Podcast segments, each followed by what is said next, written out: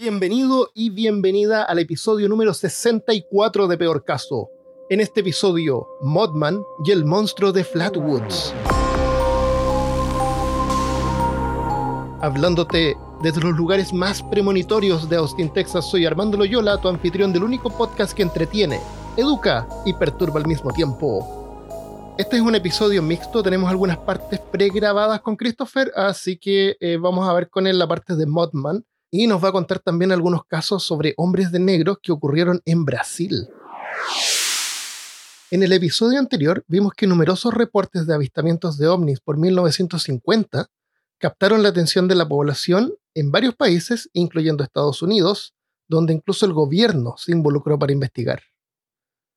Pronto se formaron instituciones civiles de personas con ansias de descubrir la verdad por sí mismos y uno de estos grupos era el Buró Internacional de Platillos Voladores, fundado por Albert Bender en 1952. Este cerró un año después bajo extrañas circunstancias descritas por el mismo Bender como de fuerza mayor. Luego, Bender confesó peculiares visitas de hombres de negro. Este fenómeno también ocurrió en otros países como Brasil, y Christopher nos va a contar sobre un par de casos ocurrió en Brasil tiene que ver con estos sujetos vestidos de negro y con camisetas blancas y formas humanoides y, corbatas blancas. O sea, corbatas negras. Y a veces no tanto. eso es como el, no sé si, si tú lo, si tú, no sé si lo llegaste a mencionar, porque estamos grabando en el pasado y tú vas a grabar en el futuro. pero eh, se parecen caleta a los agentes de Matrix los hombres de negro. La idea que representan, que es como de opresión, que es como de callar a los que saben la verdad, que es como de perseguir y anular a los que... O la KGB. Claro, como de que buscan a, a, la gente que está libre, que sabe la verdad y que... para que se calle. Bueno, esto pasó en el 95. Eh, esto fue en una ciudad en Bahía, y fue lo siguiente. Eh, un, hombre en una granja, un granjero, un día vio que cayó una nave espacial en su ah, terreno. Una nave espacial, no una nave espacial, no, una nave espacial. Y este ovni, que ya no era tan ovni, porque ya no es eh, ahora, él está era, completamente era, un vehículo terrestre no identificado. Exactamente. Eh, vio salir una especie de líquido como de goma, como de. Como una goma, como un moco. ¿Ya? Es como una placenta, una cosa así. Ah. Y, y, esto salió de dentro de la nave. Y junto con esto, eh, siguió, salió de la nave de adentro un ser peludo que tenía los brazos y las manos como los de un perezoso. ¿Cachó los perezosos? Sí, sí, que tienen los brazos bien largos. Eso, eso mismo. Ahora, este hombre también pudo detectar dentro de la nave un otro ser que tenía la forma de un feto. Oh, Enseguida. Era un, perezoso embarazado. Era un perezoso embarazado. Enseguida. Espacial, y espacial. Claro. El servicio secreto de la, de la Marina llegó a recoger a estos vestigios y estos seres y se los llevó. Y después fueron obviamente eh, amenazados y vigilados, él y sus granjeros fueron intimidados a guardar silencio. Por la policía. Por, la, por esta agencia secreta de, la Marina. Ah, no estaba seguro si era en realidad la policía o no. Exactamente. Y dice, pero es como lo típico, que amenazan a esta gente y esta gente va y habla y no les pasa nada. O sea, no. Excepto, excepto aquellos que no sabemos, porque acuérdate que los hombres de negro pueden hacer a la gente perder la memoria. Se, supone que, que sí, y, pero parece que, parece que en el, eh, lo vas a ver tú cuando lo, te lo voy a comentar ahora, pero yo sé que lo vas a ver. Eh, es un proceso distinto, es como una hipnosis. Es como que te hacen pensar que estabas soñando.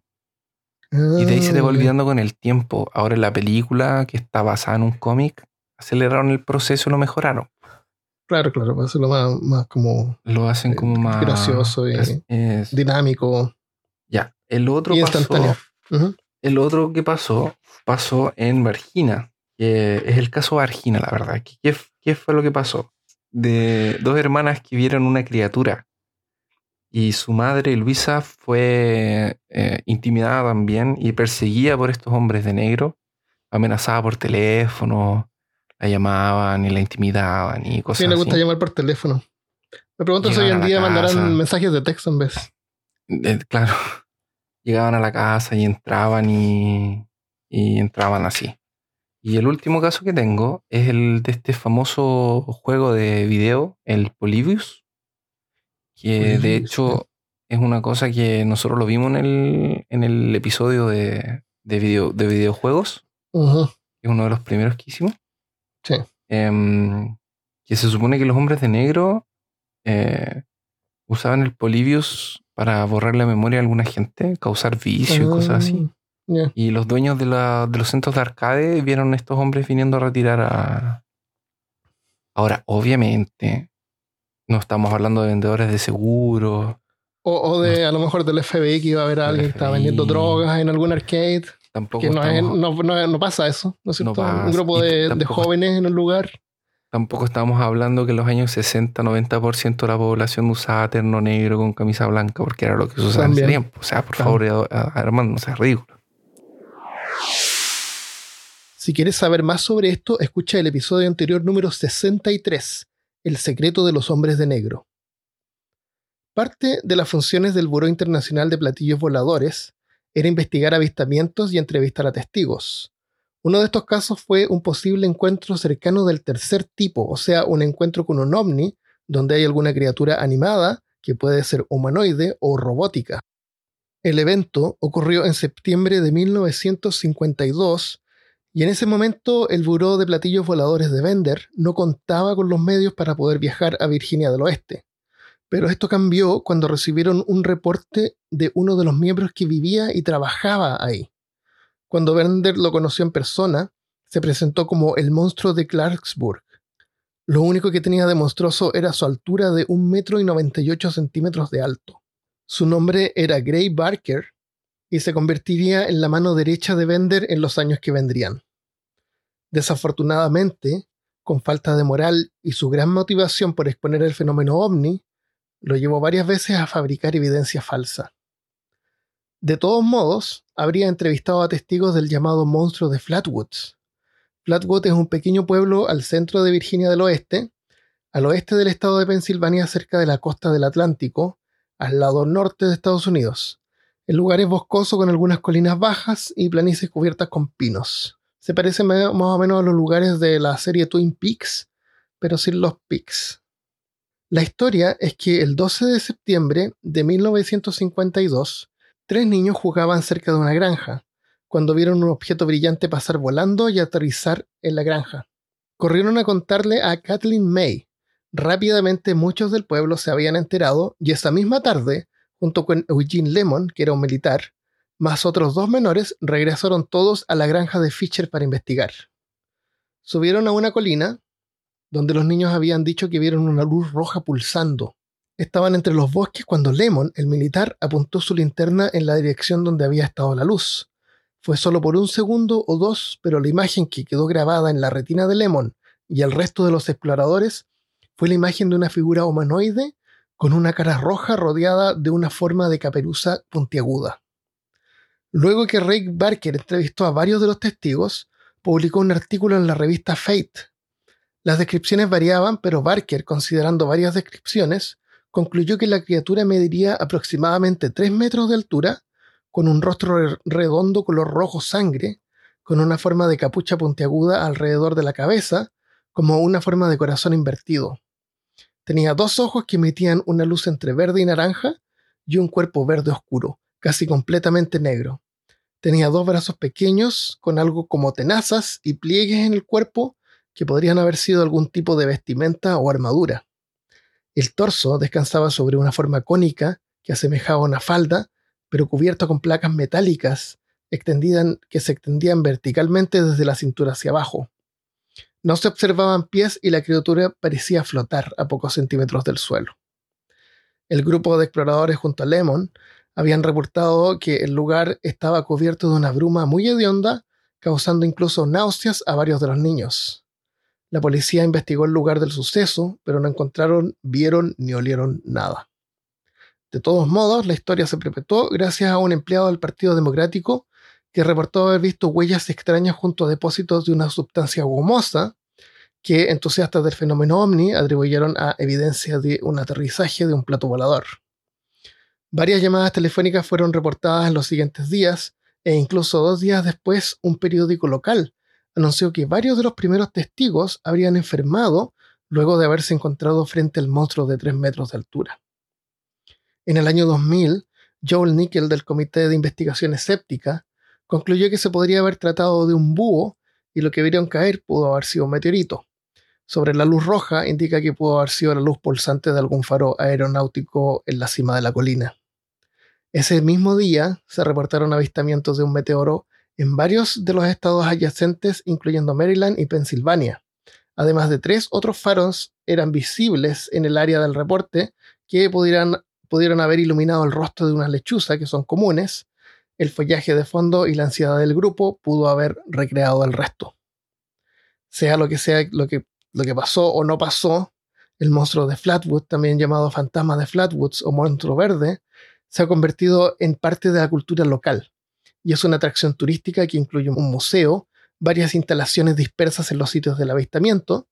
Al entrar al pueblo hay un letrero que dice Bienvenido a Flatwood, hogar del monstruo verde, y cada año se celebra un evento con un festival que dura tres días.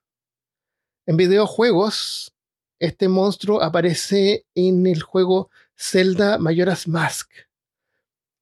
Tiene una coloración púrpura en vez de verde pero es tal cual. Eh, más recientemente también aparece en el juego Fallout 76. Otro criptido también que aparece en ese juego es Modman, porque los dos son de la misma región, Virginia del Oeste. Y sobre Modman conversamos con Christopher. vamos a hablar sobre Modman. Eh, antes de investigar esto, yo lo único que sabía era un, un criptido que pareciera, se parece como una especie de polilla. Modman es como polilla, el hombre polilla o la polilla humana. Modman eh, no es el nombre del, bicho que sale en, Godzilla, es la polilla. esa es Motra. Ah, esa es Motra. Esa es Motra. y Motra es una mariposa. Motra, Motra. una cosa polilla, Pero mira, te, te, voy a contar y te voy a explicar ¿Qué lo que, ¿Tú sabes, sabes algo de Modman o nada? No tengo idea de nada. Ya, perfecto. Entonces yo te voy a ir contando eh, de a poquito. Primero te voy a contar lo que pasó en 1966, en noviembre, o sea, hacia el invierno. En 1966 hace poco. Poco. No, ni tampoco, pero no tan, tanto tiempo tampoco. No, son como. No, de hecho, te has dado cuenta que ahora los años 70 son 50 ¿Mm? años atrás, ya no son 30. Sí, pues es antiquísimo. ¿Y qué es lo que 60? ¿Qué es lo que pasaba en los 60? Era como la. ¿Cuál es la moda? Así como los la. 60 es la transición entre los 50 y los 70. Y, ah. parece estúpido, pero, pero, pero es realmente eso.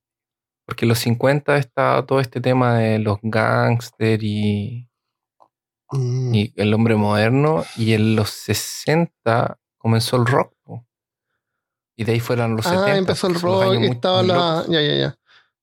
Ya, y de ahí están esas. Por ejemplo, los discos de los Beatles son 63, 67. Ya, esa onda, ya, La nueva ola parece que le llaman. No he escuchado a mi mamá decir sobre la nueva ola. Claro, la nueva ola. ya. Sí, pues eso son los años 60. Eh, entonces, por esa época, en West Virginia, que sería, es un estado en Estados Unidos que queda, West significa oeste, así que eh, hay un estado que se llama Virginia, y a la izquierda, hacia el lado oeste, está West Virginia. No, le pusieron otro. seguramente era un solo estado y se dividieron en algún momento. No, tengo idea de la historia de eso, pero ahí pasó. Y ese estado, para que nos ubiquemos, eh, cuando hablamos sobre el. Eh, ¿Cómo se llama el criptido que hablamos? ¿El demonio de Jersey? Eh, el demonio de Jersey está, está Jersey, ¿no es cierto? De Nueva Jersey. Después a la izquierda estaba Pensilvania. Y después a la izquierda de abajo está eh, West Virginia. Y West Virginia es el lugar donde se desarrolla el juego Fallout 76 o Fallout 76, el nuevo ah, juego de Fallout. Es, en West Virginia. ese es como el 5, ¿no? Sería como la cronología del 5. No, porque es multiplayer, es como un MMO. Ah, no tiene historia, es como una. Parece que yo, yo lo que creo es como el único, el último el último provecho que le sacaron al motor gráfico que han usado por, siempre. Y el siguiente juego va a ser otra cosa distinta. Ah, Pero no es, no es como el Fallout 4 ni como Skyrim ni nada. Eh, es un juego de, de, MMO. Entonces, en este lugar está lleno de criptidos, hay pero un montón. Y uno de ellos es Mothman. Y en, esa, y en noviembre de, de 1966 habían cinco hombres trabajando en el cementerio. Estaban cavando tumbas. Mira tú, qué, qué, conveniente para nuestro podcast. conveniente, claro. Pero no, no, aparte de eso, no, no nada raro. Eh, estaban trabajando en el cementerio y de repente ven salir detrás de los árboles una especie de lo que parecía una forma de polilla, salió volando y dicen que tenían los ojos así como rojos brillantes. Ah. Eso pasó en noviembre del 66. Como un avistamiento. Sí, fue un avistamiento. Después, unos días después, eh, venían dos parejas que habían ido a citas dobles, como no sé, me imagino un restaurante, o a lo mejor algo más. O citas Pero venían, citas dobles, eran dos parejas, venían en un auto. Y ven esta criatura que empieza a volar sobre el auto y, empieza como a, sobrepasarlo, después se aleja. Y lo describen como una criatura de unos dos metros de alto, con alas extendidas que, que medían como 3 metros de ancho, con ojos grandes y rojos también, brillantes. Qué grande. Y dicen, dicen que la criatura hacía como un chirrido y, y en una se paró delante del auto, así como para, según ellos, como para tratar de que se, se detuvieran. Pero ellos la esquivaron y lograron escapar y llegaron al pueblo. Y ahí quedó. Y al día siguiente regresaron con el sheriff, con la policía, al lugar donde habían encontrado a la criatura parada y encontraron, no la encontraron obviamente, pero encontraron como una especie de un polvo muy, muy extraño en el suelo. Es que no era parte del lugar. El, polvo que sueltan las polillas. A lo mejor, claro, por eso. Y le llamaban polillo humano porque una de las características es que como que no se ve que tuviera cuello, sino que más bien como que los ojos estuvieran en el pecho. Ah, ok. Más o menos. Y las alas son alas así como más o menos de la forma de una polilla, pero y bueno, y de ahí hubieron un montón de, avistamientos hasta diciembre del 67, o sea, del, otro año. Por un año hubieron un montón de avistamientos de gente que decía verlo. Todos coincidían en los ojos rojos brillantes y no aleteaba. Él como que planeaba y volaba, así como que abría las alas y salía volando. Y salía volando, oh, qué genial. No, no, no, Y, dicen que, que, volaba muy rápido. Que podía volar muy rápido. E, esto me recuerda a algo. No me acuerdo qué es. No, Batman no vuela. No, Batman no vuela, pero me recuerda algo que, que, las, que no aleteaban las alas. Y volaban, ¿no? ¿Qué sería? Mm, ¿Los aviones? No me es extraño. No, no, no. Era como alguna historia, algún cómic, alguna cosa. Dice, el, en diciembre del, 90, del 67 se terminaron los avistamientos cuando un puente colapsó. Y dicen que cuando el puente colapsó, algunos vieron a la criatura sobre el puente. Entonces se cree, algunos dicen que a lo mejor la criatura era como que estaba tratando de avisarles o era una, una premonición o una profecía de que iba a pasar algo malo. Y, y, después de que pasó esto, todos dicen, o varios dicen que durante ese año, donde estuvieron los avistamientos, todos se sintieron así como preocupados y había como una sensación de, ¿cómo se puede decir? Doom, así como de, de perdición. como que se iba a acabar, como de apocalipsis. Claro, así como una, una, como que se sentía así como que algo malo iba a pasar. Y eso es el típico, o la historia original de Modman. Ahora, Modman ha sido visto, o, criaturas del, mismo aspecto han sido vistos en otras partes y en otros tiempos. Por ejemplo, hay otra, hay otra historia que ocurrió en septiembre del, del 78 y pasó en Freiburg, Alemania, en una mina de carbón habían dos eh, trabajadores que iban a, en la mañana a su día de trabajo y, al entrar a la mina había, vieron un hombre alto que parecía que tuviera como un abrigo. Cuando se acercaron el hombre se giró y extendió las alas, eran alas. Ah, qué suerte. También con, con ojos rojos, porque, porque puede ser como un violador. Abrigo. claro. A lo mejor vendía drogas, así, chicos. Claro, en una, drogas. en una SLS, miren lo que tengo aquí. Es tengo linternas y pilas. Y carbón, para que no tengan el vendedor, el vendedor, el vendedor ilegal de linternas. Claro. Porque el gobierno, los del gobierno son buenos. No, los dejan usar linternas. Claro. O a lo mejor vendía pajaritos. Les vendía MP3, les vendía eh, pendrives con podcast adentro para que se entretuvieran mientras tanto. O, pajaritos, ¿viste que llevan pajaritos a las minas? Ah, pajaritos. porque el pajarito, si el pajarito se muere, hay que salir corriendo. verdad. Bueno, resulta que este tipo abre las alas y también era como dos metros de alto y no era, era como humanoide, pero no era una persona. Y empieza a hacer como un chirrido. Y ellos lo describen así como el grito de 50 hombres al mismo tiempo, más el sonido de los frenos de un tren de carga que está tratando de parar en emergencia. Así como, oh. imagínate, imagínate. Y sale volando y se va. Ya, pues los tipos salieron corriendo y una hora después hay una explosión en la mina. Y dicen que si él hubiera estado, ellos hubieran ido a trabajar normalmente, hubieran muerto. Ah, entonces como que ellos se asustaron, no fueron a trabajar. Entonces se salvaron de la explosión. Y se salvaron de la explosión. Y esta criatura, el Modman, eh, los, los, salvó, entre comillas. Les avisó. Se los advirtió. Se los advirtió, claro. después que esto pasó, em, espérate. Un mes después, un, un tercio de los mineros eh, desarrollaron desórdenes mentales. Y eso es cosas que a varios testigos de Modman les ocurre, que después así tienen como problemas mentales. Se no sé exactamente de qué tipo, pero se vuelven como medios locos, claro. Es como que, pero ¿cachai que es solo un porcentaje? Entonces la gente que perdió su rolaje de, ah, claro, o los que hubieran muerto, que ellos, eh, no, a lo mejor son personas que deberían haber muerto y entonces su alma como que ya no tienen alma, a lo mejor. Porque no deberían estar acá, no, deberían, no pertenecen. Entonces, como que tienen una, un desanclaje con la realidad. Perdieron su propósito en la existencia. claro, porque no, porque no, se suponía que, que existieran, claro. Oh. Que heavy. El, eso pasó en el 78. Después hay otra, hay otra historia que pasó en el, en el 2007. Ah, eso ya es como moderno. Es claro, como más moderno. Eh. Bienvenido al futuro. No, pero hay más, hay más futuristas. Hay más futuristas todavía. pero esto, no, esto ya es totalmente. ¿A dónde vamos Después del año 2000, ya es el año 2000. Claro, hay robots gigantes volando. ¿Qué es lo próximo que me vas a decir? Que vamos a hablar de algo del 2017. no, no creo que la Tierra exista en esa época. ya el Sol debe haber explotado hace, hace docenas de meses atrás.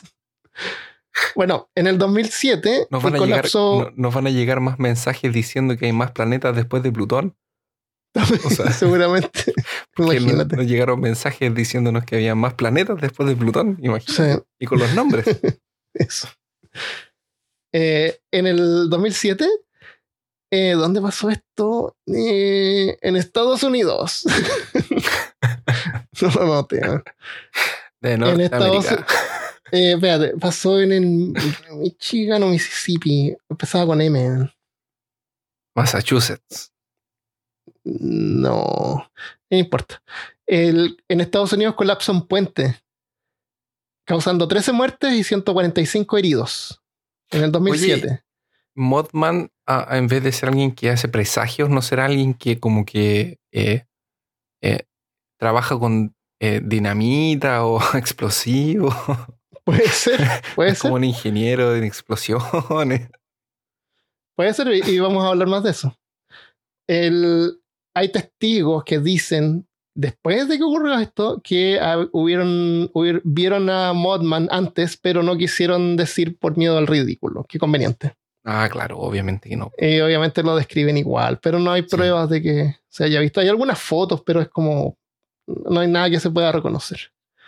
Después hay otro caso que es más moderno aún, Fukushima 2011. pero también son, son cosas que, la gente cuenta después de que pasó el accidente. Dicen que antes del accidente, cuentan después del accidente que antes del accidente vieron también una criatura de este tipo volando sobre, eh, la, la región. Este críptido es como sale de una región, porque una característica sí, se repite en, varias partes del tiempo y en varios lugares. Mundo. Mm. no, es, no es un animal, olvídate, no, es un criptido como un animal, como Bigfoot o no. Esto es algo más. Ah, yo, vamos a ver qué es lo que puede ser. Porque incluso eh, estos eh, brujos que se transformaban en, animales, ¿te acuerdas que ah, lo vimos en mitos y leyendas de México?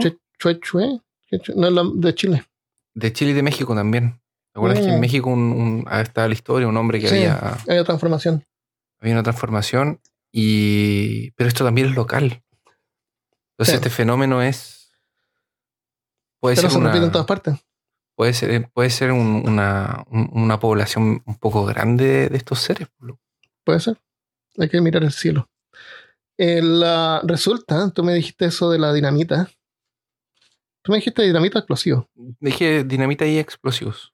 La, la, historia original, lo que pasó en el 66, entre el 66 y 67, ocurrió en un lugar que se llama eh, Port Point Pleasant. Y varios de los avistamientos fueron en una antigua fábrica de explosivos que parece que había funcionado hasta la Segunda Guerra Mundial y después de la guerra quedó abandonada. y, resulta que en ese lugar donde estaba esa como fábrica abandonada iban un montón de jóvenes, así como parejas, como a pololear, a, hacer noviazgo, a tomar, a beber, qué sé yo. Y varios de los encuentros fueron ahí. Y hay una pareja que contó a la policía después de que habían visto a Modman y los habían encontrado en el auto desnudos. o sea, más encima pervertido. Claro. Y eso es Modman. Entonces, las teorías que dicen que explican esto, eh, más comunes, porque me gusta esa teoría que puede ser un brujo, es que puede ser obviamente un alien. Y, tú, y con decir alien ahí se termina la conversación, porque podemos decir que es un alien interdimensional, da lo mismo. Podemos, podemos, eh, el límite es nuestra imaginación. Otra teoría es que puede ser un pájaro que mutó. Un pájaro que mutó porque también dicen que a lo mejor pudo haber sido un búho. Y mm. en realidad los ojos no eran luminosos, sino que cuando los alumbraban ah, eh, producían un reflejo. Sí. Claro, y, hay, y, hay, búhos que, que, producen un reflejo rojo porque lo que uno ilumina con la linterna es la retina y se ve la sangre que es roja. Sí. este lugar donde estaba esta fábrica de, de, explosivos eh, es un santuario de pájaros también. Y hay como unas grullas grandes que, que podrían haber sido que la gente confundió, tal vez. Otra teoría es que pudo haber sido Thunderbird, Thunderbird es una criatura mitológica de nativos norteamericanos. Es como una especie de águila gigante. Pero hasta los mismos nativos dicen que en realidad es una criatura legendaria, ¿no? no es algo que ellos crean que en realidad existe. Aunque en el pasado existían águilas gigantes, como los Terrorbirds. Ah. Terrorbird es una página, de un pájaro gigantesco. Gigantesco, así como de tres o cuatro veces una persona. Oh, yo creo que un día deberíamos hablar de, esos animales que eran como muy terroríficos. Claro, con nombres Terror Bird. Eh, con animales del, animales del pasado, así como que, podrían ser nuestros predadores, ¿cachai? Ah, claro, además. Como los dientes de eh, sable, esos, pájaros gigantes. otra teoría es que puede haber sido un ángel o un demonio puede ser un ángel tratando de advertir a la gente. A lo mejor si es que los ángeles existieran, no necesariamente tiene que ser blanco, bonito. A lo mejor no son tan son más como Modman. Claro, son más como una polilla. claro. O puede ser un demonio y, y, como en realidad no ataca ni trata de matar a la gente, sino que igual se enloquecen y como que se los mira. Eh, puede ser un demonio que se alimenta del miedo o algo así, pero no tiene mucho sentido. No, no, no, no, no como que no me tinca mucho. No. Em, puede ser también una persona en un disfraz. Y a lo mejor el, el, sistema de alas esta es un sistema de propulsión. Y esto lo pienso yo personalmente, porque todos dicen que hacía como un chirrido y deja un polvo en el suelo. A lo mejor es una especie de combustión que queda cuando parte volando. ¿Pero quién tiene esa tecnología? Aliens. ok, siguiente. No sé. En el, en el 40 y... ¿En el qué año era? En el en el 67 nadie tenía esa tecnología. Pero a lo mejor es del futuro. No sé. Eh, y además lo, gracioso es que hay una película de esta con Richard Gere, la, Las profecías de Madman. Ya. Y, y, es que la profecía que va a pasar algo malo. Pero lo malo que pasa es que se cae un puente no, es así como la gran cosa tampoco, no es como una catástrofe, una calamidad, claro, es como que, y, la conclusión es que se cae el puente. ¡Oh, wow! O sea, tenía razón Mothman. Claro, no te creo así como si fuera, no sé, pues, las Torres Gemelas, que dicen obviamente que también vieron a Mothman, pero ah, ya hay otra cosa. después de esto, como se hizo famoso, obviamente aparece en todas partes y hay gente diciendo que lo vio en Chernobyl, antes de Chernobyl y, aparece por todos lados. Claramente. Pero eso no, hay muchas pruebas de eso. Ni, siquiera anecdóticas, originales de ese tiempo. Y, te puedo hacer una pregunta. ¿Qué tiene que ver todo esto con los hombres de negro? Esa es una buena pregunta y te la voy a contestar cuando, cuando grabe el resto del episodio. Ah, excelente. Luego de haber investigado y haber completado el otro episodio, lo que sabemos es que lo que tiene que ver es que John Keel era un reportero y entusiasta del fenómeno ovni, fue a Virginia del Oeste a investigar sobre hombres de negro cuando se encontró con gente que le empezó a comentar sobre Mothman. Entonces terminó escribiendo un libro que se llama Las profecías de Mothman, que luego se convirtió en la película con Richard Gere y se hizo famoso. Eso es lo que tiene que ver. Pero en realidad no hay una conexión directa entre Modman y los hombres de negro. Ah, ya. pero Modman no es en realidad hombre de negro. A lo mejor es un agente de los hombres de negro. O a lo mejor los hombres de negro estaban tratando de que la gente no investigara. Porque eso como que tienen en común. De que no. Tratan de que no. Si que tú estás investigando demasiado, te dan una visita. Claro, te llega una visita. Te pegan una visita, una llamada telefónica extraña dicen, buenas tardes, señor Loyola. Estamos aquí para que nos cuente sobre su podcast. Claro. Está investigando eh, sobre cosas. Está hablando, está hablando demasiado, claro. Está, está, entrando, hemos visto que está entrando en páginas que no debería visitar. Sería mejor que no, no hablara de estas cosas en público. Hablara de estas cosas. claro. Hay otras cosas que puede conversar. Puede hablar, por ejemplo, no sé. Habla de café, señor Loyola. Claro, habla de dinosaurios. Claro. de dientes de sable. Ya, eso es lo que tengo de Modman. Eso es Excelente, me gustó Modman. Me cayó bien. ¿Te cayó bien La gente es como un superhéroe. Es como una especie de superhéroe, ¿no es cierto? Como el superhéroe que, y es como el típico superhéroe que, que, tiene un poder y una responsabilidad, pero no se puede revelar al mundo y la gente se asusta. Claro, y a lo mejor viene del futuro y, tiene este sistema de propulsión. No puede decir nada y tiene el sistema de propulsión y todo. Claro. Hay uno, hay uno que lo. Hay uno de, Hay otro más, espérate, hay uno más que ocurrió el año pasado y lo vieron en Chicago. Es un tipo que trabajaba en un em, en el 2018, en junio de este año. Vamos a ver si es que ocurre algo extraño en Chicago. Pero como te digo, son las catástrofes, estas son una caída un puente, a lo mejor que chocan dos camiones, o se descarrila un tren, ese, ese, nivel de catástrofe estamos hablando. Estamos viendo esto en vivo y en directo. Claro. Ya.